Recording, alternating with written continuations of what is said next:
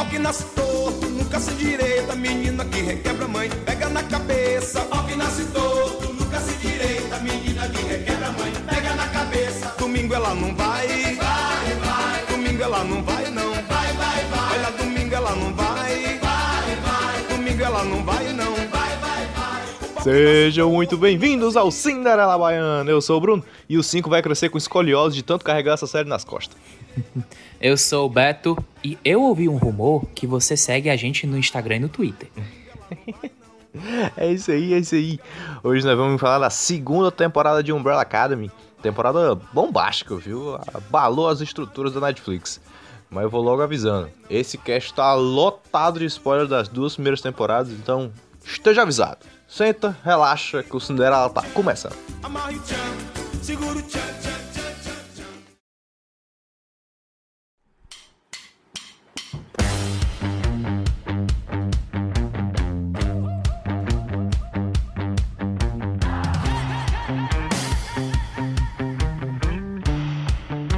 Então, começando aqui, ó, vamos falar mais ou menos para onde cada um dos nossos principais, nossos membros da Umbrella Academy foram nessa segunda temporada. Né? É importante a gente entender, como a gente já tinha comentado aqui na análise do trailer que a gente fez, que o salto do tempo dos 5 da primeira para a segunda temporada, para fugir do apocalipse que aconteceu em 2019, acabou dispersando nossos principais através de várias partes do tempo. Então, acabou que cada um caiu ali próximo ao ano de 61 até 63 em diferentes datas e cada um montou a sua vida a partir do tempo que passou ali, né? Pois é, cada um de fato foi parar, foi parar num ano diferente e cada um acabou tomando, tomando certas decisões e acabou criando meio que criando uma vida. Por exemplo, a Alison foi a, persona, a personagem que caiu e já de cara já de cara a gente vê, a gente meio que tem uma consciência do rumo que a personagem, que a personagem tomou, porque ela chega em 1961, acredito, ou 62, e a primeira coisa que ela faz é entrar num restaurante para pedir informação, e ela é barrada do local porque eles só servem brancos. É, negros, negros são proibidos lá. Sim, é, a gente pode perceber que essa segunda temporada ela é bem política mesmo, né? Ela fala sobre abuso, ela fala sobre preconceito, ela fala né, sobre, sobre racismo, preconceito com sexualidade. Ela, ela é bem mais política e bem mais preocupada com questões sociais do que a primeira temporada e com as próprias HQs. E a Alison talvez seja um dos exemplos mais claros disso. A Alison é uma personagem negra, né? A gente até ressaltou isso no post do Cinderela. Se você não- no- Se você não viu, nós fizemos, nós fizemos dois posts de, é, falando sobre as principais diferenças entre a primeira temporada e as HQs. Vá lá no nosso Instagram, Cinderela Baiana com dois N's, dá uma conferida. Um post muito bom que a gente fez, cheio de informação. Isso. E aí, a gente falou um pouco que a- as HQs, elas trazem apenas personagens brancos em regra, né? E aqui não. Na série, até porque faz sentido, são crianças espalhadas pelo mundo, cada um tem uma característica fenotípica bem diferente. Né? Então tem personagens brancos, negros, é, ah, personagens asiáticos, personagens latinos. Então a gente vive aqui nessa, nessa brincadeira. A Alison é uma personagem negra, e isso é muito bem abordado aqui na segunda temporada, porque ela cai em Dallas, no Texas, né? A região sulista de a gente já é conhecida nos Estados Unidos por ser uma região bastante preconceituosa, bastante racista, bastante conservadora, né? É, e ela cai nessa região já de cara sofrendo perseguição, ela precisa fugir, precisa correr de alguns perseguidores, né? E como ela tava com aquele problema na. Né? Aquela, aquele pequeno problema de ter as cordas De ter vocais tido a corda cortadas. vocal cortada.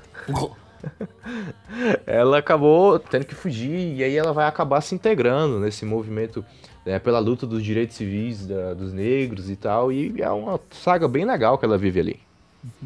Exato. A gente também tem o caso do que aconteceu com a Vânia, que a Vânia, ela perdeu a memória. E ela, quando, no momento que ela, que ela chegou na Terra, ela é atropelada por um casal. E ela passa a conviver, conviver com esse casal. Que a Vânia, ela, ela- como ela perdeu a memória, não se lembra de nada, ela literalmente. Tudo que aconteceu nos passa na cabeça dela ela tá pensando: ah, eu me perdi, alguém deve estar, deve estar procurando por mim. Isso simula na real o que aconteceu nos quadrinhos, né? Ah, no, depois da primeira aparição da White Filing, né, a forma poderosa da Vânia depois de despertar os poderes, ela acaba perdendo a memória por conta do, do tiro que o 5 dá nela no quadrinho. É, aqui acontece que ela perde a memória por conta desse atropelamento. Né? E ela vai acabar. Causa da Cici, do Carl e do Harlan, né? que é uma família bem, bem comum, uma família fazendeira ali do, do interior do, do, de Dallas, da região metropolitana ali de Dallas. É, e ela vai acabando essa família, e a família meio que adota ela, meio que vai cuidar dela ali, para entender, e ela acaba se envolvendo até demais com a família. Com a assim. família, assim. vamos dizer assim, de fato. A gente também tem, a gente também tem o caso do personagem do Diego, que Diego, ele, desde a primeira temporada, ele sempre, ele sempre até, até mesmo nos próprios quadrinhos, uma grande característica do Diego é que ele sempre quis ser herói. E nessa e nessa momento que ele que ele voltou no passado, ele pensou assim: ah, o presidente Kennedy vai, vai morrer, eu preciso salvar ele. E o que acontece? Ele é taxado como louco. Porque falou, que esse cara, que esse retardado que, vai, que, tá, que tá contando a data do presidente Kennedy tá bem, mas. E aí, e aí ele vai, vai para onde? Pro hospício. Exatamente. É, eu acho legal isso, porque o Diego, apesar de ele ter bastante destaque nas duas temporadas, na segunda ele é um personagem mais amigável. Né? Na primeira uhum. ele é um personagem bem fechado, uh, investigador ali, tem um envolvimento amoroso que é, é, é, só uma motivação, né? Em real, ele é meio dispensável pro plot principal. Aqui na segunda temporada não, na segunda temporada ele tem um destaque maior para essa questão dele de querer ser herói, dele querer toda hora tá se provando por, um, por, um, por uma autoridade, por um, por um por pai ali, tudo isso. E a, a morte do presidente Kennedy é é assim, é a situação perfeita para ele poder mostrar o que ele pode fazer de fato. De fato, de fato, exatamente. É realmente assim, ele querendo provar um ponto da mesma forma como o que a, como a gente tem o que aconteceu com, com o paradeiro do Luther. Que esse que o caso do Luther é engraçado, porque Nesse, nesse, no cenário da segunda temporada, ele vira um lutador clandestino. Porque, obviamente, né, aquele, aquele corpo parrud, parrudão dele. Vai, quem, quem, quem, quem, que vai, quem que vai perder numa, numa luta pro, pro luta? É só se ele deixar. sim, sim. E ele acaba se envolvendo com, com alguns mafiosos ali, com a galera que paga para ele brigar nessas lutas clandestinas. É, e foi uma maneira dele tentar se adaptar àquela região. Ele chega ali sem dinheiro, sem família, sozinho, né? Sem a grande a paixão dele, que é a Alison, não tá presente com ele. Né? nos meus cálculos, na real, ela até tá no mesmo tempo, ele só não conseguiu achá-la. Exato. É, e aí ele começa a se envolver nessas lutas, não tem noção de onde a galera tá, e tenta viver a sua vida. Né? Até quando o 5 vai chegar mais pra frente para tentar resgatar ele, ele fala, não, cara, me deixa aqui, eu tô vivendo a minha vida, pode, tá tranquilo. É, pois é, é interessante, porque assim, Antes, antes da, gente, da gente for mais além comentando sobre a história, é engraçado porque de fato o Luther, o Luther sempre foi o, ele foi o líder e ele sempre foi aquele cara que tudo bem que ele nunca, desde a primeira temporada, ele nunca sabe, sabia abordar muito bem, nunca, soube ser de fato um bom líder, mas esse aqui, ele realmente, tipo assim, o cara, o Five chega para ele e fala: Luther, o mundo vai acabar. E ele, foda-se, caguei. Fazer o quê? Sim, sim. E aí ele adota a, a alcunha de King Kong né, uhum. né, do ringue, porque ele é grandão, peludão e tal, tal, tal. Tem, tem toda essa brincadeira. E aí também tem o meu personagem preferido, que é o Klaus. Tá maravilhoso. Eu acho que foi perfeito. É isso pra onde o Klaus foi. O Klaus virou uma espécie de um. De um profeta, de um falso um profeta, messias. De fato. Não sei nem explicar o que é aquele. Ele é de uma seita, de um culto. De um culto. Ele aproveitou. É porque assim, o o Ben viajou, no, viajou, viajou com ele. E aí ele acabou usufruindo do, das habilidades do Ben, que agora e com ele, que tipo assim, ah, o, ele pode o, o Ben ele pode tipo assim, pode bater nele, pode carregar, pode carregar ele. Ele aproveitou, isso para vamos dizer que fazer coisas para coisas a seu favor. Tipo, ele consegui, ele ficava ele levitava no na série, que na verdade era o Ben segurando, segurando ele e dando, e dando a impressão de que ele de fato Sim. era um deus. O Klaus, ele, mais uma vez, ele é um personagem. Claro que ele é um alívio cômico, porque ele é engraçadíssimo. Mas não só isso, né? Ele é um pouco mais que isso. O drama que ele vive na primeira temporada do Vietnã volta para cá, porque ele quer salvar o, o, o menino que ele conheceu no Vietnã e que ele aprendeu a amar antes que ele vá se alistar. Uh, ele tenta fazer isso, ele tenta abordar essa parte mais dramática do Klaus. É, para mim, um pequeno erro é que no final isso acaba se perdendo um pouco. Sim. É, o começo do Klaus é bem legal ali, é bem tem uma carga dramática legal. Depois ele acaba se perdendo na própria piada, mas acaba dando espaço pro Ben entrar mais na história, o que é algo muito positivo. Foi, eu gostei muito do que eles fizeram com o Ben. Tipo assim, o Ben, o ben é um personagem para mim que eu lembro que na primeira temporada ele. É porque assim, o ator não era muito. O ator não era um coadjuvante, mesmo se assim dizer. Ele era mais um personagem, tipo, ah, é, ele tá lá. Ele. Tanto é que, tipo, nessa vez. Na segunda temporada, o ator Justin H. Min, ele entra de fato pro elenco fixo. É, ele é. Ele. Ele. Ele agora tem muito mais importância. E de fato, o personagem dele, mesmo estando morto, tem, de, tem desenvolvimento. A gente vê. A gente, ele tem um arco a ser cumprido e que eu gostei muito. Achei. Eu confesso que tem uma parte que a gente vai entrar em detalhes mais no final da temporada que eu fiquei, caraca, velho, que coisa fofa. Sim, total. E para fechar a família, o 5 também tá de volta, né? Ele é o último a desembarcar no passado e ele desembarca justamente no meio da guerra de uma troca de bombas e de tiro, no meio mesmo ali no fogo da guerra.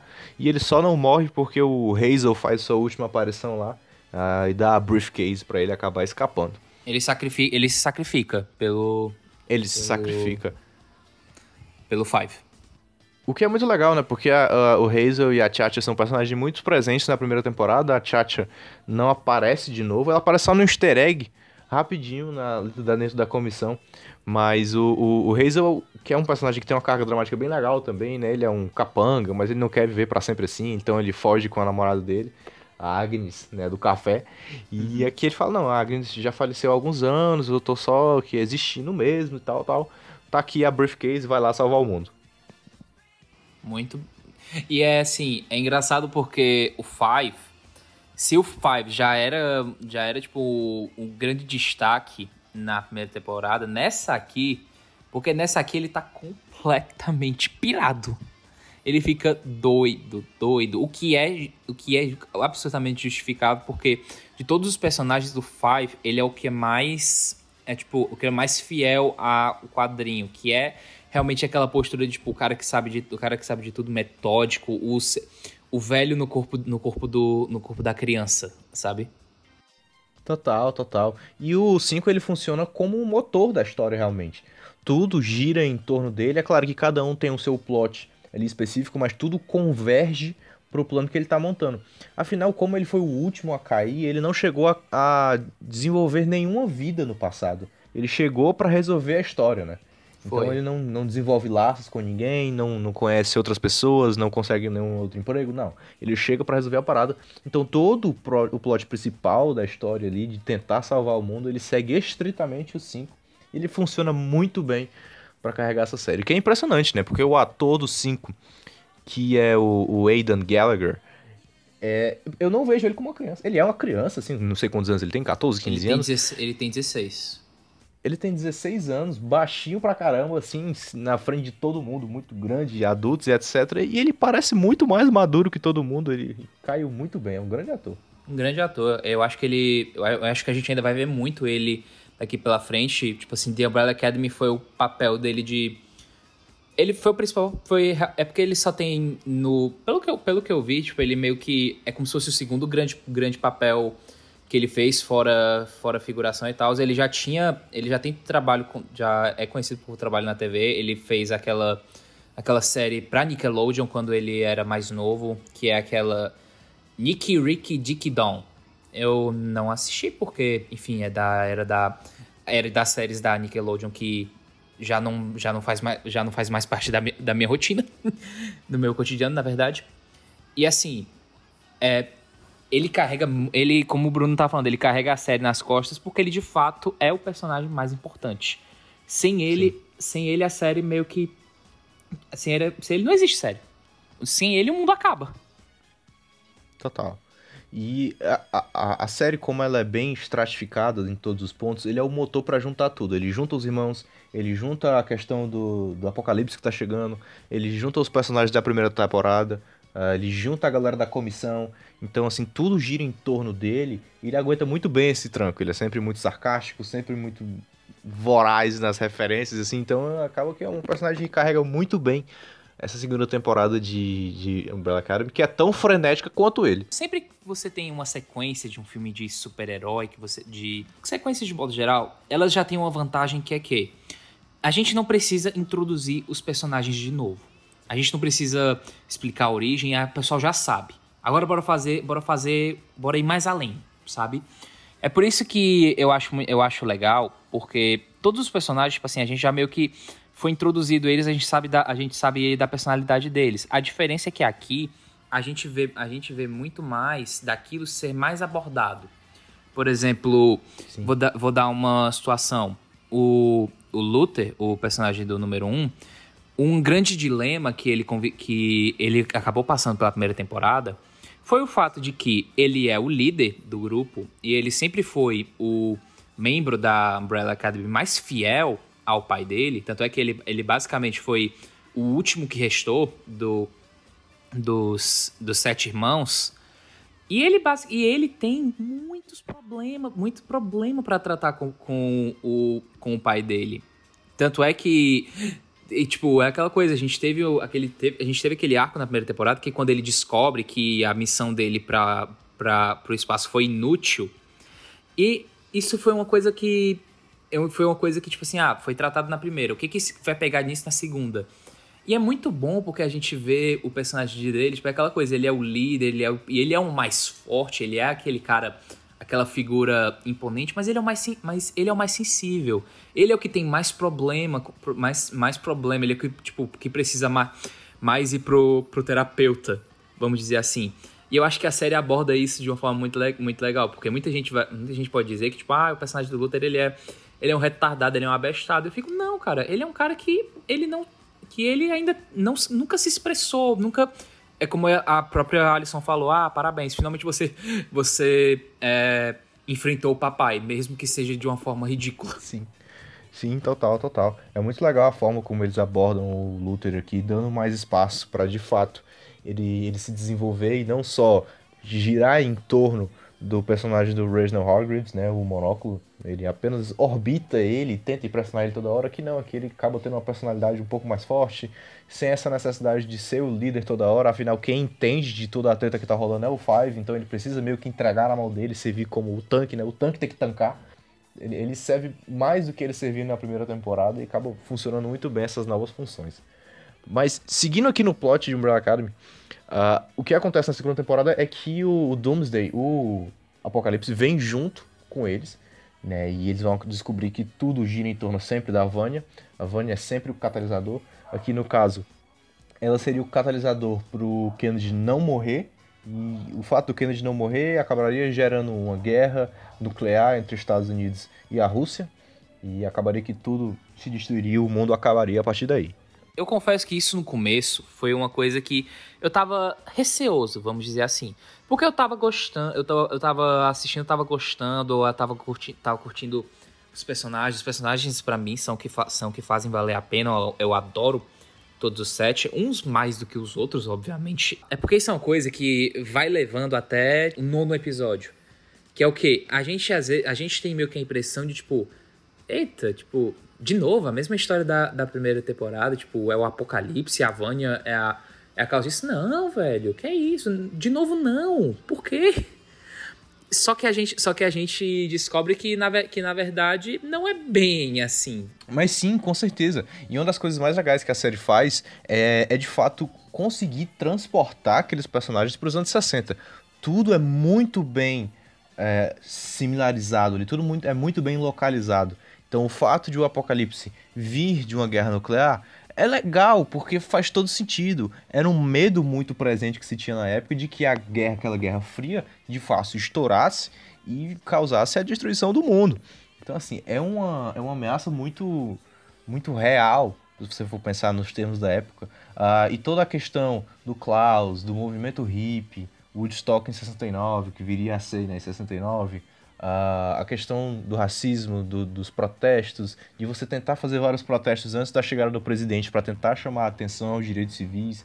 Então, assim, são, a série é muito bem localizada no tempo onde ela se encontra. E isso é, é, foi muito bem feito mesmo. Muito. Você sente que realmente foi um grande esforço do dos produtores, da, e dos diretores, porque assim, eles gastaram. Dá pra perceber que eles gastaram uma boa grana, sabe? E sim, sim.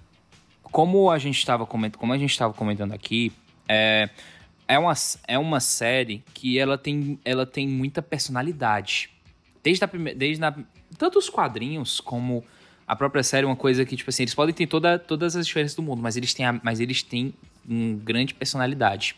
E isso é o que eu, isso é o que eu gosto, o que eu gosto muito da, da série, o jeito único, único dela de contar a história e também de também quanto a quanto a, quanto a seus próprios elementos, seja a forma é uma coisa que é muito legal que, que acontece comigo desde o começo, que é sempre que abre o, o, o, o episódio, eu fico pensando assim, caramba, como é que eles vão apresentar o guarda-chuva da abertura, sabe? É uma série que tem um design de produção muito especial né? As cores são sempre uh, um, um, pouco meio mortas ali quando eles estão no momento mais triste, se reavivam quando ele tem uma esperança.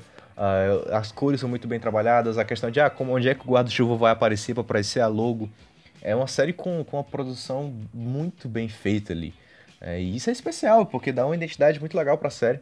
Identidade é uma das coisas principais aqui em Umbrella Academy, porque você vê que é uma série que não tem medo de inovar, não tem medo de ir contra os princípios do quadrinho. N não os princípios exatamente, mas os acontecimentos.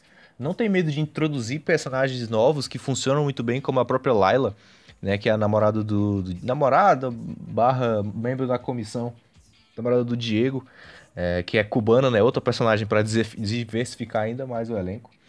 É, não tem medo de introduzir alguns personagens como ela, como a, a Cici, como o, o Harlan, para fazer alguma diferença, para brilhantar ainda mais a, a, a, série ali. Então é muito legal, é muito bom, é muito positivo que eles não tenham esse medo de inovar, não tenham esse medo de desafiar.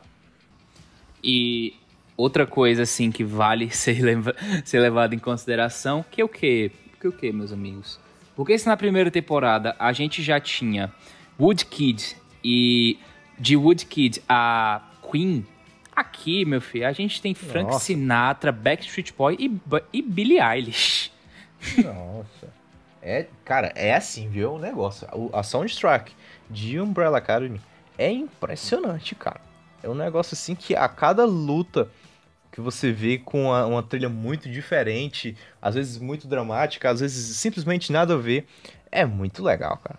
Muito. Não, a abertura, a abertura da série, que foi até, que foi até é, a Netflix compartilhou a, a abertura com o My Way, meu amigo, aquilo ali é aquilo ali é nível, sei lá, Vingadores Sim. Ultimato, de tão, de tão bem feito.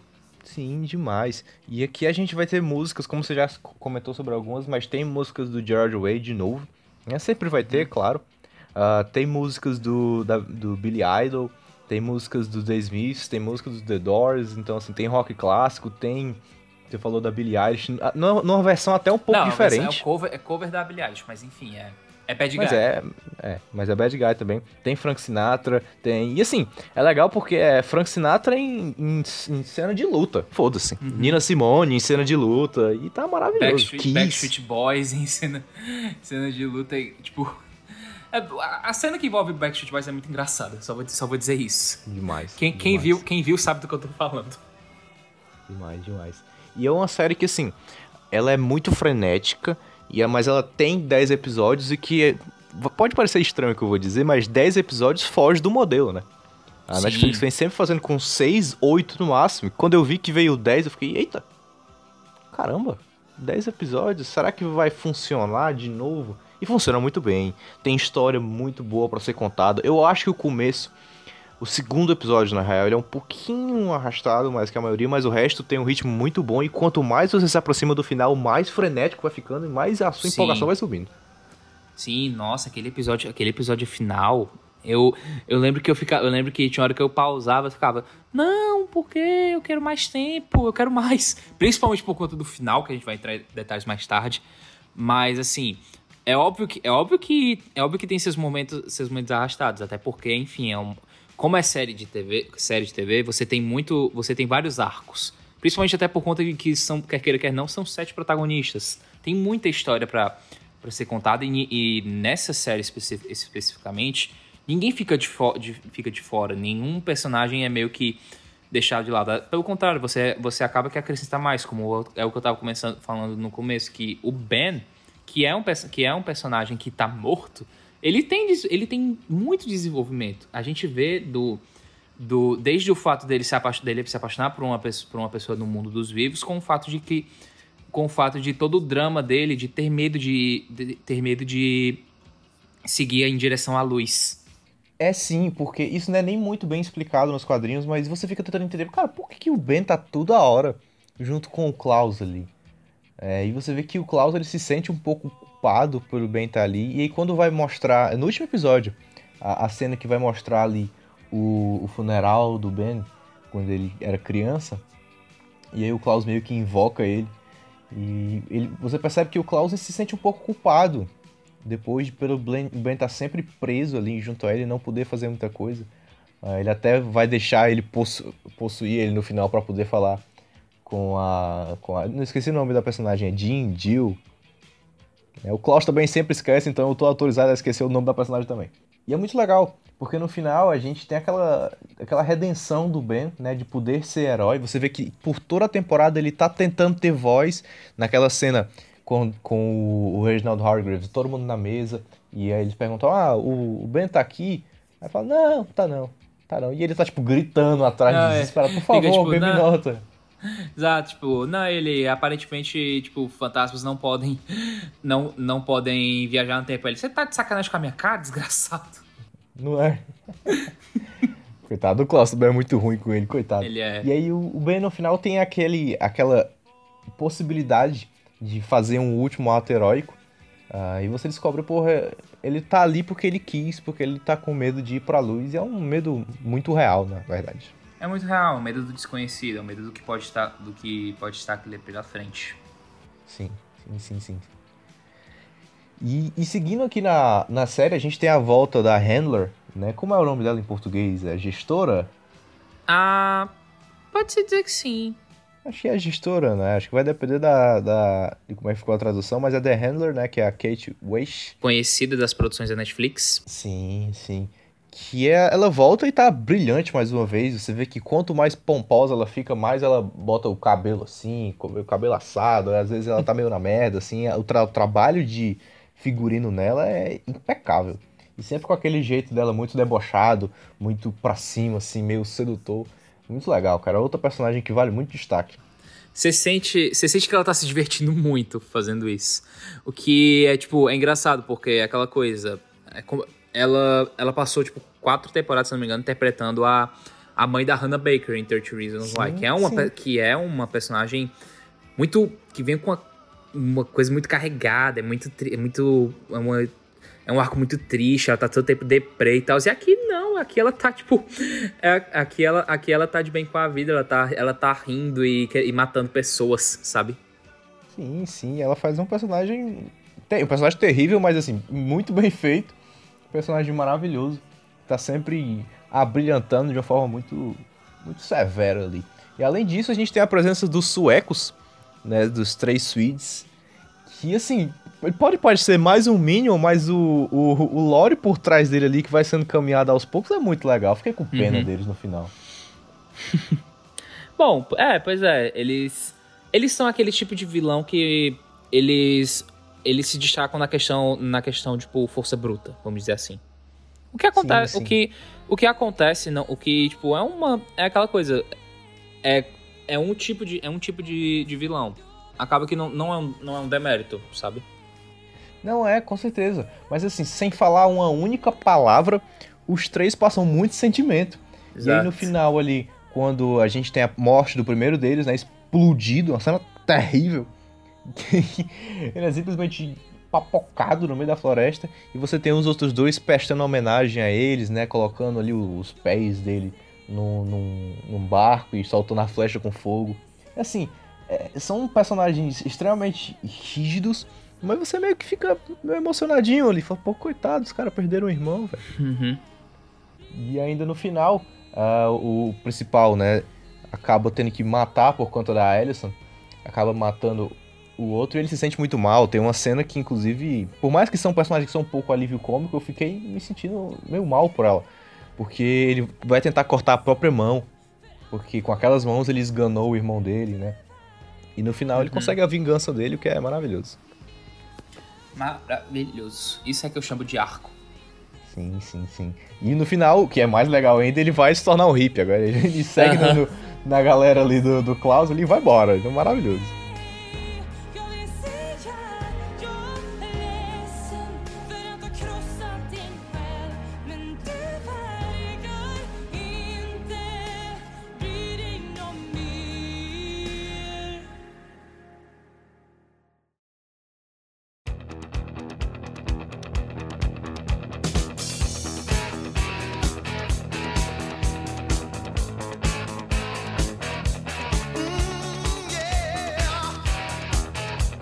Falar sobre uma coisa que movimenta muito a série, porque a personagem da Vanya, na primeira temporada, ela também tinha muita importância por ser a indiretamente meio que a vilã, por ser a causa do apocalipse. Aqui ela não é bem a causa do apocalipse, mas ela é a, mas ela realiza um ato muito importante no decorrer da série, que é o que ela faz com o personagem novo que que não existe nas HQs, que é o personagem do Harlan. A ideia de que o Diego descobre o apocalipse que acontece por causa da Vânia, né? Ela não causa diretamente como foi a outra vez, mas ela o, o, o fato do, dela explodir o, o prédio do FBI, que não causaria a morte do Kennedy, e faria com que Kennedy achasse que era um ataque da União Soviética, e aí ele ia reclamar, ah, União Soviética de novo, blá blá blá, guerra nuclear, todo mundo morre no final. E, ele, e é isso que eles vão ter que impedir. Mas o arco dela na casa ele é muito legal. E ele é meio contraditório, inclusive eu quero levantar essa questão aqui.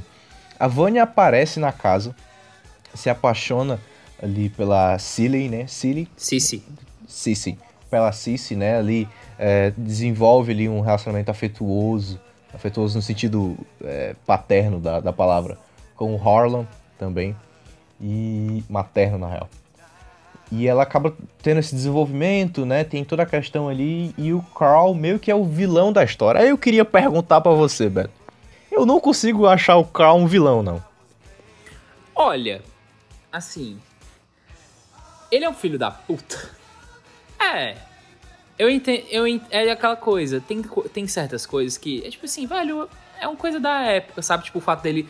O fato de ele não entender o que tá passando com o filho, com o filho dele, ele ter querendo ele achar que aquilo ali é o correto, também ele querer, que, querer proteger a, a, mulher dele, não apenas pelo fato de, tipo, ah, ela tá me trocando por. Ele está me trocando por uma mulher, mas pelo fato de que ele não faz a menor ideia de quem é a, de quem é a Vânia, que a Vânia é uma, é uma personagem, você, você olha para ela, você, tipo, olha para ela no decorrer. Quem. A gente, a gente sabe que a gente acompanha, mas quem vê de fora pensa assim, velho, quem é essa pessoa? Ela deve ser, ela deve ser um espiã. Total, total. E é aquela coisa, o, o Crow, eu, não é que eu vou defender ele aqui, porque ele é realmente um pouco filho da puta mesmo. Mas assim, meio, meio, meio coitado assim também. O cara vai lá, aí eles resgatam a Vânia, aí eles tratam ele super bem dentro de casa, ficam ali, dão um teto para ela. Eles podiam só ignorar, mas não, dão um teto para ela, dão comida, roupa lavada. Aí ele tem um problema com o alcoolismo, mas ele se esforça muito no trabalho também ali. Quando ele fica bêbado, a preocupação dele é em não decepcionar a família. Ele é um pai decente, ele é um marido decente ali. É, tá sempre com um humor meio pra cima, assim, querendo fazer que as coisas deem certo. Ele não é um personagem legal, porque ele se mostra o filho da puta, ele acaba é, tendo problemas ali com a mulher dele e tal. Mas, velho, é meio fora também. A Vânia chega do nada, rouba a mulher do cara, rouba o filho do cara e quer que fique tudo uhum. bem. É meio putaria é, também. complicado. Complicado. Tipo assim, é, é aquela situação, a morte, a morte dele foi um acidente. Não foi. Foi. Agora, nada garante que de fato ele fosse sair vivo de lá. vamos, vamos ser sinceros. Não, que... total. É, assim, é aquela situação, tipo, ah, eu, eu entendo, eu, eu, entendo, eu entendo, eu entendo seu ponto, mas da, mes da mesma forma eu penso, tá, ele também não era uma pessoa 100% boa, vamos dizer assim, só, só vamos pôr nisso, sabe? Não, certeza, não, também não. E tanto é que quando ele chega pra, pra falar com a Vânia, eu falo, porra, ele vai matar a Vânia agora. Vai Exato. tentar matar a Vânia. E ele só fala, olha, pega meu carro aí e vai embora, velho. tipo, ó, pega, aqui minha chave do meu carro, arruma tuas coisas e vai embora. só fala, fica, caralho, velho, eu, eu, fico com um pouquinho de pena deles, por mais que ele não seja de fato uma boa pessoa, mas, pô, coitado. Tá ligado. E assim, voltando aqui a falar sobre, sobre personagens novos, não podemos deixar de falar sobre, sobre a, a nova aquisição, dizer, na, na série, que é a, que é a personagem Lila, interpretada pela, pela Rituaria. O que, você, que você tem a dizer sobre a Lila? Você gostou? Gostou dela? Cara, é uma ótima, ótima adição ao elenco, porque ela é doida que nem todos eles. Ela é um personagem que, quando tá se fazendo de doida no manicômio, ela é doida mesmo, varrida. Uhum. Você acredita nela. Quando ela começa a virar a parte mais burocrática, quando ela, você é revelado ela dentro da, da comissão, você acredita nela também. Então, assim, é uma personagem que tá sempre dando reviravoltas até você descobrir os poderes nela no final. É, é uma personagem que sustenta muito bem isso e acaba movendo a série também, porque ela mistura a comissão com o Diego, né? Vai chegar até botar o Diego para dentro da comissão nos capítulos finais. Mas é uma personagem que funciona muito bem, foi uma excelente adição.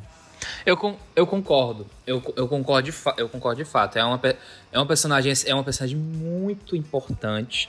É uma personagem que tem muito que tem muito muito a agregar, principalmente quando a gente para para pensar do que aconteceu com ela no no final, no final da temporada. Mas eu confesso que eu tenho um pequeno problema. Eu acho que poderia ter sido feito com uma atriz melhor. E, assim, eu entendo que, enfim, é o talvez, se eu não me engano, é o, esse é o primeiro grande papel da, da atriz e tal. É, ela tá ela tá, é, tá engatinhando nesse, nesse, nesse mundo. Só que eu não acho que ela fez um trabalho muito bom, sabe? Eu, eu, eu via momentos assim onde. De, sei lá, eu talvez eu seja eu esteja sendo muito, muito crítico, mas. Já percebeu que ela, ela vive, ela vive, vive, vive mostrando. Ela, tem, ela é meio dentuça. Tipo, ela vive mostrando os dentes assim no, no sorrisinho. Parece, parece um pouco o da, da, Sof, da Sofia Coppola em Poderoso Chefão 3. Caramba, é verdade. Não, ela tem duas expressões, né? Que é o de olho não arregalado e olho arregalado. É, são as duas expressões que ela tem durante a série. Mas, sendo muito sincero contigo, eu acho que o elenco como um todo é bem mediano. Sendo assim, sincero do fundo do meu coração. Tem alguns personagens que se distanciam muito, que são realmente. Caramba, o 5 é maravilhoso. Uh, mas assim, em geral, o Klaus também é outro personagem maravilhoso. Quem faz o Klaus é o, o Robert Sheehan. Robert Sheehan. Isso. Uh, a personagem da Kate Waste também funciona bem. Mas assim, em geral, eu acho o elenco um pouco, sabe, que se, que se segura um pouco. Uh, o Diego é um cara que vai se mostrar mais no final da série, mas no começo ele é bem segurado também. Uh, a personagem da, da da Alison, né, que é Amy Raver, ela era um, uma atriz de, de palco, de teatro, então ela também não está acostumada com esse universo. Foram vários atores meio experimentais ali. Então eu acho que o elenco como um todo ele é meio mediano. Por isso que a gente gosta tanto do 5. Porque ele é uhum. muito extraordinário na frente dos outros. Então assim, Sim. acabou que não me fez. Não, não achei muito ruim a atuação da, da Rituária, porque no final eu acho que ela tá na média que foi construída ali, que para mim não é muito alta. Sim. Não, de fato, eu de fato eu concordo. Até porque, assim, não querendo não, que, não querendo menosprezar ninguém, pelo amor de Deus, que é mais sagrado. Mas é tipo, acaba muito nessa, nessa onda, tipo assim, cara, é, é série de TV, sabe? Muitos desses atores estão realmente, tipo, é, é meio que o, é, é a oportunidade da vida deles no momento, sabe? Tipo, aquela situação. É a primeira. Foi a primeira, foi a primeira vez que eu fui apresentado ao, ao, ao Tom Hooper, do personagem do Luther, que é outro que é um tanto, é um tanto limitado. Eu, eu tenho meus é um tanto limitado, mas ele tem seus bons momentos, vamos, vamos dizer assim.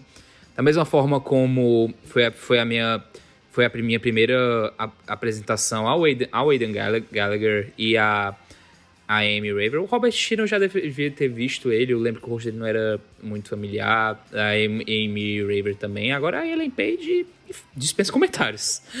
Não, não preciso nem, nem falar. Sim. A Ellen Page não dispensa comentários uh, pela excelente carreira dela que ela tem, mas eu vou admitir que também eu achei a primeira temporada dela melhor, tirando as cenas de, de romance dela ali, onde ela realmente entrega muito. Mas fora isso, principalmente quando ela tá de White Violin, eu, eu também a maquiagem muito pesada na hora deve com certeza vai atrapalhar ali as expressões. Mas é, é, é meio esquisito. Eu acho sabe? que é porque na primeira temporada ela tinha um arco muito ela tinha um arco muito mais dramático, assim. Né? Dramático, um tanto também, também acho um arco mais interessante, sabe?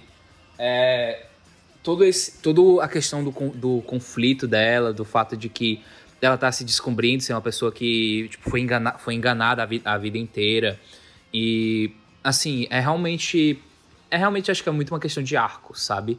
Eu acho, o arco, eu acho o arco dela da primeira temporada melhor, por isso eu acho que também ela acaba você exigindo muito mais da atriz, mas não significa que eu não gosto que eu não goste do que, do que fizeram com ela na segunda temporada. Pelo contrário, eu gostei muito do fato de que ela não é levada como uma vilã, sabe? É aquela situação que eu tava falando, tipo, ah, o Diego, ele ele tem, a, ele tem a entender, ele viu que, tipo assim, ah, é a Vânia que causa o apocalipse, não é a culpa dela e tal. Você pensa, putz, lá vai a Vânia ser a vilã de novo. Sendo que não, na verdade, é uma coisa que é até não é abordada nos quadrinhos, que é o fato de que, tipo, eles. A, de que a Vânia é uma heroína.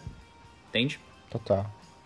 Total, total. E nessa mesma parada da, do arco não contribui muito. É, eu, eu, falo um pouco do Robert Sheehan, que faz o Klaus. Uh, o, o, Klaus, para mim, ele é um excelente ator, é um excelente personagem, com um bom, um ótimo ator representando. Mas a, como a primeira temporada tem aquela saga do Vietnã, ele vira. Ele tem a oportunidade de brilhar muito. E ele brilha. Né? Ele tem aquele trejeito dele, engraçadão, pá, pá, ritual, seita. Mas quando entra a parte do Vietnã, ele sofre. E aí ele, ele, se mostra um grande ator. Quando vem aqui na segunda temporada, em que não tem essa parte mais pesada para ele poder brilhar, ele, ele se limita muito nos trejeitos dele. Né? Sim. Né? No começo nem tanto, porque tem um arco do Dave ali, né? Que é o personagem do, do Vietnã, que até muda o ator, antes era o Cody Thompson, agora é o Callie McDonald. É, até tem aquela frustração dele ali, mas depois que aquele arco passa, ele cai no trejeito, toda hora piada, toda hora trejeito, e ele acaba caindo na mesmice. Não, super concordo. Até porque muito do, muito do que faz, do que a gente vê do Danny do Klaus é mais assim do, do ator tendo que se sobressair é quando a, é toda a questão do fato de que o de que o Ben reencarna ele, sabe? que a gente vê que a gente vê outro personagem dentro do a gente vê um, o ator tendo que interpretar dois personagens se, se assim dizer e eu, eu, eu adorei essa essa pegada sabe tipo porque eu gosto é aquela coisa eu gosto do personagem do Ben e ver ver ele ele tendo essa oportunidade ainda dá muito mais personalidade a ele, sabe? Eu adorei a cena que ele dele, dele com o Diego, que o Diego ele percebe que ele tá falando com o Ben, eu achei muito, eu achei muito fofo. Muito boa, né? E também, muito, e também um grande destaque pro, pro David Cassenhada, que ele tem uma... A reação dele, para mim, foi perfeita. Tipo, a reação tipo, caraca, velho, tô falando com meu, tô falando com meu irmão que morreu, mas coisa, meu Deus, me dá um abraço, vem cá, eu te amo, saudades. Foi muito boa, adorei essa cena, cara. As cenas que o Ben se envolve tem um, um todo especial, porque ele, ele, ele quer tanto se envolver toda hora, né? Que é, é, que é muito ele legal. Tá com, ele tá com saudades do, do pessoal, uma coisa que é estabelecida na série. Total, total. E aí vamos partir então aqui pro final, pra gente começar a discutir o futuro de Umbrella Academy. Uh, o final demonstra que a personagem da, da Layla é mais um do, da, das pessoas que têm individualidades ali, que tem, que tem poderes. Ela é mais um dos 43, um dos que não foi resgatado, né? Uh, e aí isso abre muitas hipóteses, abre um leque de oportunidades, até porque, como a gente viu, no final das contas, a, a Vanya acaba deixando o Harlan com um poderzinho ali para ele também. Eu, eu confesso para vocês, eu lembro que faltava, tipo, 5 minutos pra, pra, pra, pra, pro, pro episódio acabar, que eu via que eles estavam que eles estavam voltando, e aí eu lembro que eles voltaram, eu pensei, macho, não tem, não tem o perigo de ter dado tudo certo. Aconteceu alguma merda não tenha, não tenha dúvida. Não tenha, eu, só, eu só também não tinha a menor consciência do que, que tinha acontecido. Que o que, aconte, o que acontece, de novo, se você, você, você tava, não queria tomar spoiler, você não deveria ter nem dado play nesse episódio, o que que acontece? Eles chegam lá, o senhor Hargreave estava, já estava esperando por eles, já estava esperando por eles, e ele fala assim, não, ele... Aqui não é a The Umbrella Academy, é, aqui é a Sparrow Academy. E acaba tendo a revelação de quê? De que o Ben está vivo. O Ben está vivo e ele não faz a menor ideia de quem são, de quem são esses seis, esses seis estranhos. Sim. E não só o Ben está vivo, como existe uma outra equipe que está no lugar deles que não são eles, né? Pelo menos nós achamos que não são eles. É porque. É. É, fundo negro, não deu pra ver, não deu pra ver o rosto é. de ninguém. Exatamente. Mas aí, a primeira coisa, é, Sparrow Academy, o meu chute é porque quando mostra no final ali, até comentei com o Beto, quando mostra o final o Harlan ah, mostrando seu poder de fazer as coisas flutuarem ali, ele tá brincando com um passarinho, né? E você que é um fã de Pokémon sabe que Sparrow é um pássaro. então, de alguma forma o Harlan pode ter uh, identificação com essa Sparrow Academy. Né? E uma outra hipótese que eu acho que deve acontecer também é o fato de que eles falaram com o Reginald Hardgreaves sobre a, a, possibilidade de ocorrer o fim do mundo naquele jantar, naquele jantar leve, é, acabou fazendo com que ele adotasse outras crianças. É porque ele Sim. pensou, pô, esses caras, se eu treinar esses caras, vai rolar um apocalipse. Então eu vou treinar outros caras. Ou eu vou pegar eles, vou matar, daí, talvez ele pode ter matado como criança, mas aí não sei como é que a viagem do tempo de Umbrella Academy vai funcionar de fato, porque talvez a existência deles fosse apagada. Ou ele só pegou outras sete crianças e criou ali e pegou só o Ben. Afinal, o Ben foi o único que não, não causou nenhuma besteira, porque ele já estava morto de fato. Uhum. Não, pois é. E isso é realmente assim, cara. Isso é, isso é um puta de um plot twist, da mesma forma como. Não apenas isso, mas a série deixou muita coisa. Deixou muita coisa em aberto. Tipo, o destino da, o destino da, da Layla, que ela some com a, com a briefcase e Ninguém sabe para onde ela foi, se isso pode ter, ter alguma coisa, coisa a ver ou não. Da mesma forma como o que, o que, que foi que aconteceu com o, o, monó, o monóculo, o seu monóculo, se assim dizer, que a gente tem a cena onde ele. Ele não revela o rosto dele, mas a gente, a gente descobre, você que leu a você sabe que o, que o Sr. Hardgreaves, Mr. Hardgreaves, ele não, é um, ele não é um ser humano, ele é um ET. E isso é algo que isso é algo que eu sinto que deve ser abordado mais à frente. Eu, gente, ó, eu tô meio que supondo que vai ser abordado porque a série ainda não foi renovada para a terceira temporada. E se ela não for renovada para uma terceira temporada, eu vou ficar muito revoltado. Eu só tenho isso a dizer. Esse podcast ficará muito revoltado. Porque, assim, cara, é realmente. É o paraíso, é o paraíso do fanfiqueiro. E tu falou do negócio do, do monóculo ser um alien, né? Isso, isso é um ponto especial, porque a cena dele na primeira temporada, em que ele tá olhando pela janela e tem várias coisas amarelas meio que caindo e saindo assim pela janela, a gente acaba descobrindo que essas coisas amarelas são aqui que dão o poder de fato. Então eu construí uma teoria de que quando o planeta dele lá é destruído, talvez houve, por conta da destruição do planeta dele, a chuva dessas coisinhas aqui na Terra que gerou o nascimento das 43 crianças e gerou o poder de cada uma delas, né? Então talvez seja diretamente ligado e é por isso que ele foi atrás de adotar. E talvez seja por isso que ele tenha vindo à Terra, de fato. Né? Atrás justamente dessas partículas do desse DNA do planeta dele que caiu aqui na Terra. E aí o que eu ia chamar aqui, eu ia até trazer uma, é uma teoria que, que se baseia em Boku no Hero, vou logo avisar. Boku no Hero, se você não conhece, é o mundo onde 80% das pessoas possuem individualidades, possuem poderes, né? Por que, que isso acontece? Porque muitos anos atrás nasceu uma criança que ela brilhava, né? Ela teve uma mutação genética que ela brilhava. E aí, com o passar do tempo, é, foi surgindo uma criança aqui, outra criança ali, e essas pessoas iam se reproduzindo e geravam uma criança com um poder diferente e por aí vai. E aí, enfim, reprodução, seleção natural e a galera foi criando poder. Eu vou chutar aqui que talvez isso aconteça em Umbrella Academy. Por quê? Porque já foi deixado uma criança com poder em 62. Então, em 62, o Harlan, em 2019 o Harlan tem o quê? 60, 50, 60 anos, ele já dá para ter te dar alguns filhos ali. E aí, será que os filhos também têm algumas habilidades especiais? Tal, será que os filhos dele, porque quando a gente vai pra Sparrow Academy, a gente vê que tem crianças ali. Sendo que não faz sentido terem crianças ali, porque, tipo, é, a adoção foi em 89, então já são adultos de 30 anos, já não são mais crianças de fato. Então talvez aqueles ali fossem de alguma forma filhos do Harlan, que herdaram poderes diferentes, então não sei. O que eu acho é que vai acabar se proliferando essa mania de ter poder pelo mundo de Umbrella Academy. É por isso que, é por isso que eu gosto, sabe? Eu gosto de série que não explica tanto, pra gente poder gerar, pra gente gerar nossa própria interpretação. Ou a gente realmente não só necessariamente a nossa interpretação, mas a gente conseguir desvendar as peças do quebra-cabeça, sabe? faltam, faltam, faltam mais conteúdos assim. Total, total.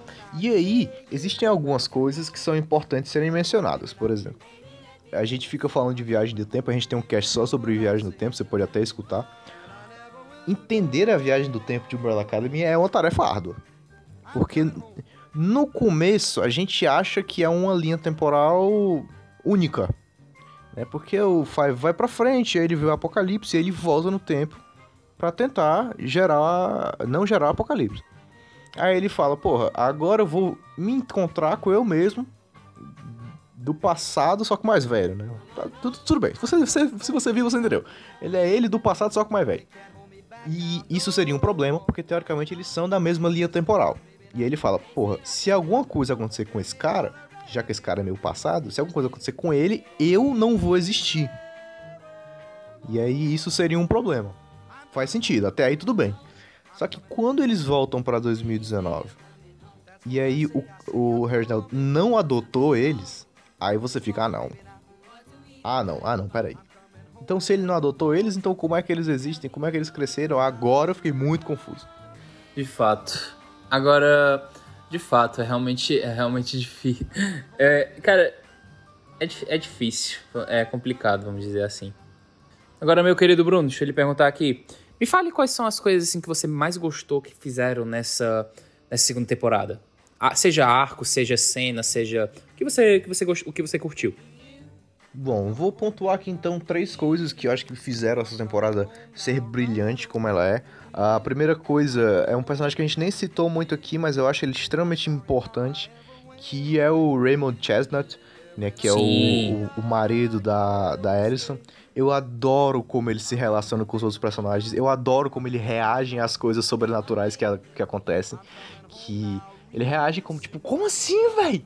Como assim essas porra estão acontecendo? E ao mesmo tempo ele é um personagem extremamente obstinado com a causa, né, da procura pelos direitos civis dos negros ali. Eu acho que ele é um personagem que adiciona uma localização muito boa para a série. E é importante porque não é só Dallas, é Dallas em 1962, ali no começo da década de 60. Então, ele traz essa localização que muda completamente o perfil da série, né? No próprio Uh, na própria quadrinho a gente não tem essa localização muito bem feita, então parece. Não tô criticando o quadrinho por isso, acho que pode ter sido a intenção do George Way ali de, fazer, de ter feito isso. Mas eles construíram mais uma história de heróis e vilões ali. Né? Conturbado, um pouco sombrio, sim, tudo isso. Mas não é tão bem localizada como a série acabou fazendo, e, um dos grandes papéis para isso acontecer é o Raymond. Né? Sim. O, o segundo ponto, para mim, é o ritmo da série. É, falar que 10 episódios de 50 minutos são longos talvez seja um pouco um pouco hipócrita da minha parte que vê Naruto com 6, 700 episódios. Seja um pouco hipócrita da minha parte, talvez. Mas é, é um modelo de série que a Netflix vem abolindo. Mas o ritmo da série ele é tão bom e ele cresce tão bem que a série não se torna chata. Você não se cansa de ver. Enquanto você está assistindo, você tem vontade de assistir o próximo. Então, eles. Não acho que o, a primeira temporada tem um ritmo ruim, mas aqui é muito melhor. Mas muito melhor. E você tá sempre muito bem construído ali dentro. E a terceira coisa, acho que não tem como não ser que são os arcos individuais dos personagens. Cada um foi muito bem construído de acordo com a personalidade. O Klaus virar um líder de uma, de uma religião ali, de uma seita, faz todo sentido dentro do arco dele a, Alison, que é uma pessoa que sempre preza muito pela família, né? É, ter construído uma nova família, ter conseguido viver uma vida normal, faz muito sentido. É, falar de preconceito faz muito sentido. Falar de, de homossexualidade ali faz muito sentido. Falar do preconceito contra faz muito sentido no arco da Vânia ali. Então eu acho que os arcos individuais dos personagens, em como eles são desenvolvidos, são um ponto altíssimo da segunda temporada. Cara, é, cara, concordo, de verdade. É, apontar aqui também algumas coisas que eu gostei, que eu gostei que eles fizeram e que eu, eu achei que realmente, assim, cara, é, palmas, sabe? Eu, ach, eu gostei que certas coisas eles viram da primeira, da primeira temporada que ou não deram certo ou acabou que.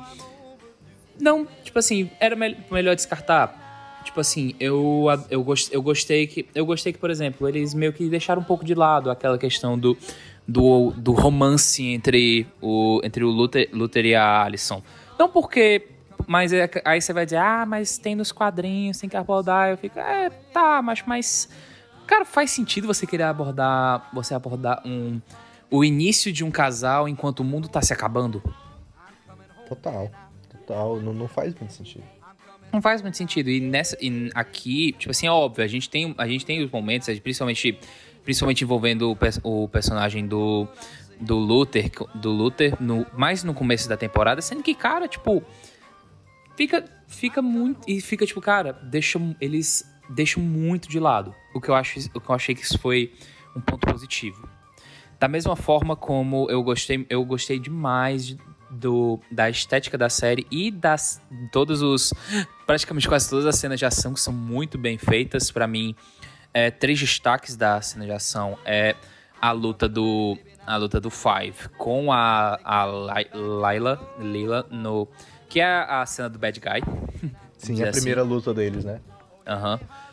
O segundo ponto também, o segundo ponto nisso que eu gostei, que eu gostei muito, que é a cena da, da Alison e o Raymond contra os suecos, que também conhecido como a cena do Everybody. achei é, muito, exatamente. achei muito bem feito, muito, muito arrepiante também. E é claro, para mim, um dos maiores destaques dessa temporada inteira no quesito ação, que é a cena do Five versus a comissão. Que ele simplesmente pega, simplesmente pega um machado e não tem pena de ninguém. Muito bom. Me lembrou as cenas do, do Demolidor.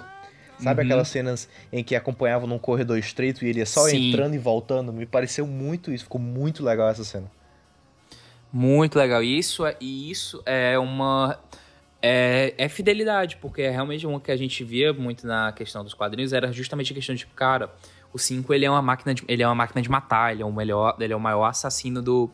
Ele foi, trein, ele foi treinado para ser pra ser, tipo, esse cara, esse cara fodão, que ele não tem pena de ninguém aqui, cara. Ele mata, ele mata todo, todo mundo como se fosse brincadeira de criança.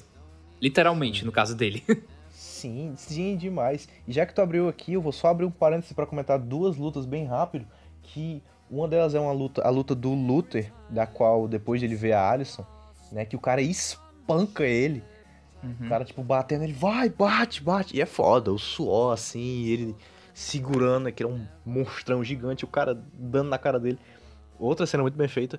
E outra cena que é, é, não é tão assim tão espetacular, mas ele tem uma técnica muito legal, que é aquela cena do, dos suecos contra a Layla, o, o Cinco e o Diego. Aquela cena que a câmera sai uhum. do corredor, vem e volta por dentro da parede, dá um 360.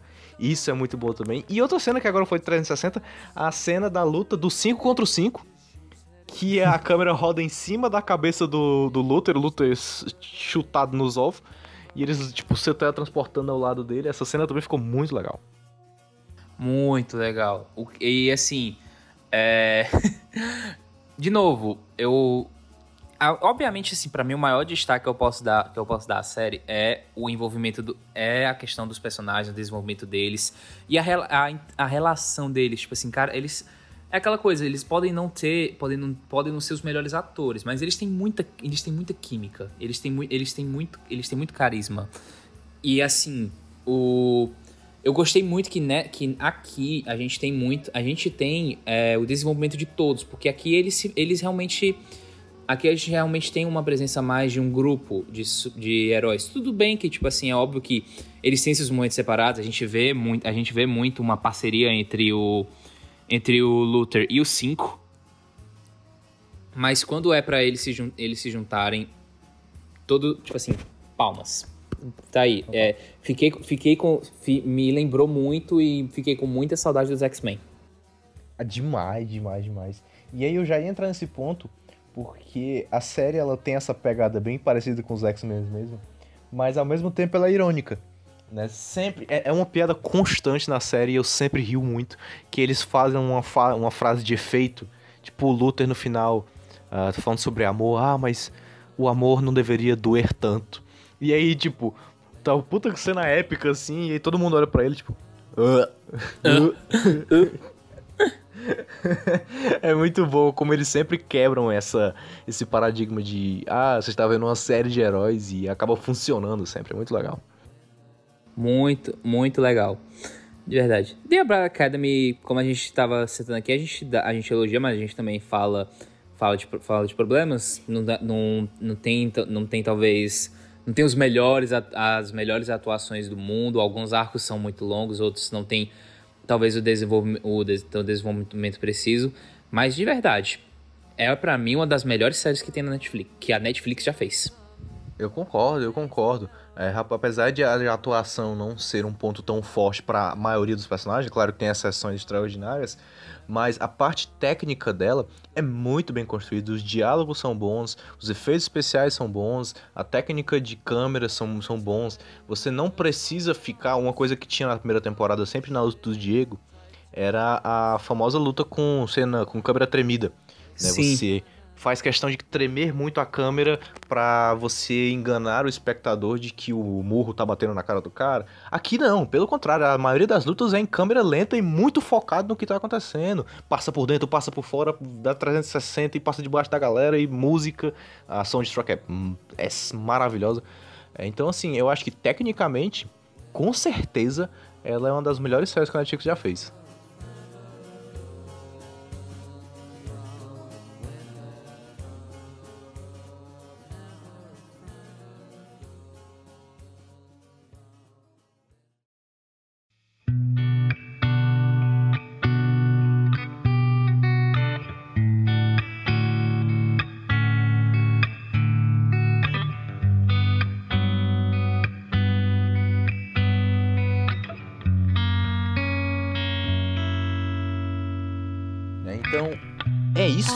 Umbrella Academy. Se você não viu e escutou tudo isso aqui, fica a nossa extrema recomendação para que você veja a série, que é uma série realmente muito boa, uma ótima produção na Netflix.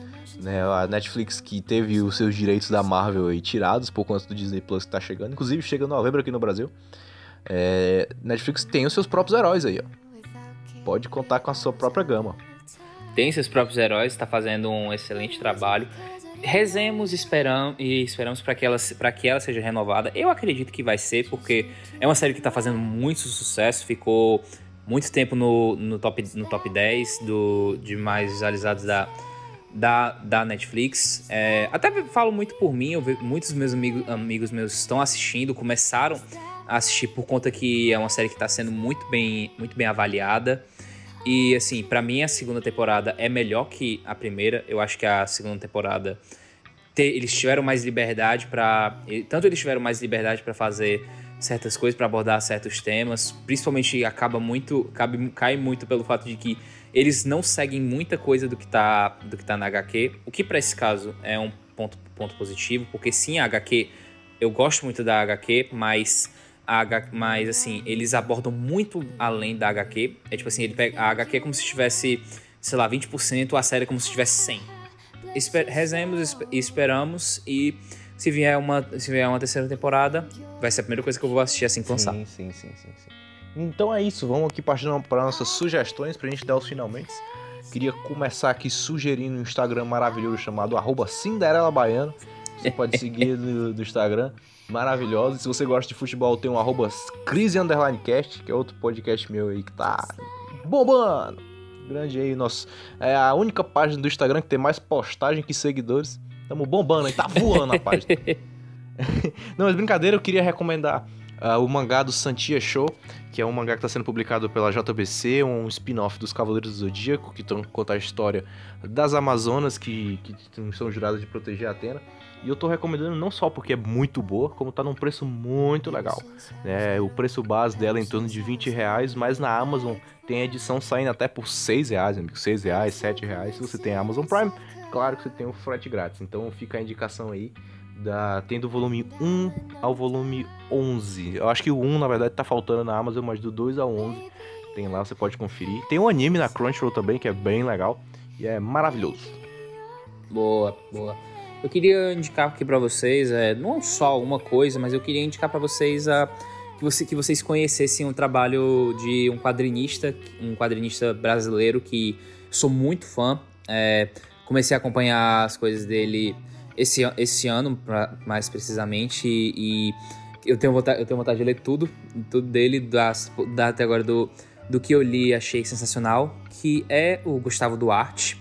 É, é um, é um, é um quadrinista muito, reno, muito renomado aqui no Brasil, tem quadrinho publicado fora, fora, do, fora do país. As, obra, as obras dele são muito. Ele tem um traço muito único. Quem. quem se você. O, o Bruno vai saber muito, muito bem que, tipo, quando um artista tem, tem, consegue ter um traço único, isso já diz muita coisa sobre, sobre ele. Sim, sim, demais, cara. Ele é um cara bem experiente, na real. Ele, inclusive, desenhou alguns quadrinhos pra, pra DC. E já ele fez um, uma história do, do Bizarro, né? Que é uma das versões do Superman, que é bizarra. é a realidade alternativa do Superman. Mas eu diria que os trabalhos deles principais, para mim, é o, o Chico Bento, né? O Chico Bento Pavor Espacial Graphic é MSP dele. Espaciar. É muito uhum. bom. E o Monstros, que é um aqui excelente. Ela só é um pouquinho difícil de encontrar disponibilidade, mas talvez na Amazon tenha. Você precisa dar uma olhada, mas ela é de 2012, ela não é tão antiga. E é uma HQ maravilhosa, com traço maravilhosa. supimpa. Tanto, tanto monstros como como Cop e Birds. Tudo, tudo, tudo que eu vi, ele, ele indico. É um cara que, assim, vale muito a pena. Sim, sim, total. Fica aí a, a indicação. Então é isso, Bakit. É isso. Não acredito que. Acho que falamos tudo que. Tudo que estava no nosso coração, vamos dizer, vamos dizer assim. É, obvia, obviamente a gente, a gente indica tanto a série como as, como as HQs, a gente claro. parece que. Pelo fato de que a gente estava citando o fato de que ah, não é fiel, não sei o que, parece que a gente está querendo rebaixar a HQ, mas não, é um, é um tema muito para cast mesmo, de que fidelidade não é sinônimo de qualidade, como a gente tinha falado no cast, no cast anterior. Mas, assim, cara, se você, honestamente, assim, eu conheço muita gente que não gosta da série porque não é fiel aos quadrinhos. Se isso é uma coisa que lhe incomoda, meu filho, desista. Eu só tenho isso a lhe dizer. Total, total, total. Então é isso, vou pedir para você, se você tá ouvindo no Spotify, você compartilhar para as pessoas desse meu Brasil varonil. Se você estiver ouvindo na Apple Podcast, nos avalia aí com 5. Se estiver no Spotify, segue o podcast aí que ajuda a gente a divulgar o nosso trabalho aqui, que dá muito trabalho, mas é muito recompensador. Dá muito trabalho, mas é dá muito trabalho, mas é muito recompensador. Sigam a gente nas nossas redes sociais, Instagram arroba Cinderela ba Baiana com dois N's, Twitter arroba Cinderela Baiana. Nós estamos mov movimentando todas as nossas redes sociais com, com notícias, com brincadeiras, com enquetes, com com post de, com wallpapers. Segue lá, vale, a, vale a pena. E indica para um amigo, pra um amigo seu. Sim. E você que é dono do arroba Cinderela Baiana normal, eu estou indo atrás de você. A gente vai atrás de você. Pelo amor de Deus, macho. Que é Começa isso? por aí, irmão. é isso aí. Então, valeu, galera. Até semana que vem. Alô.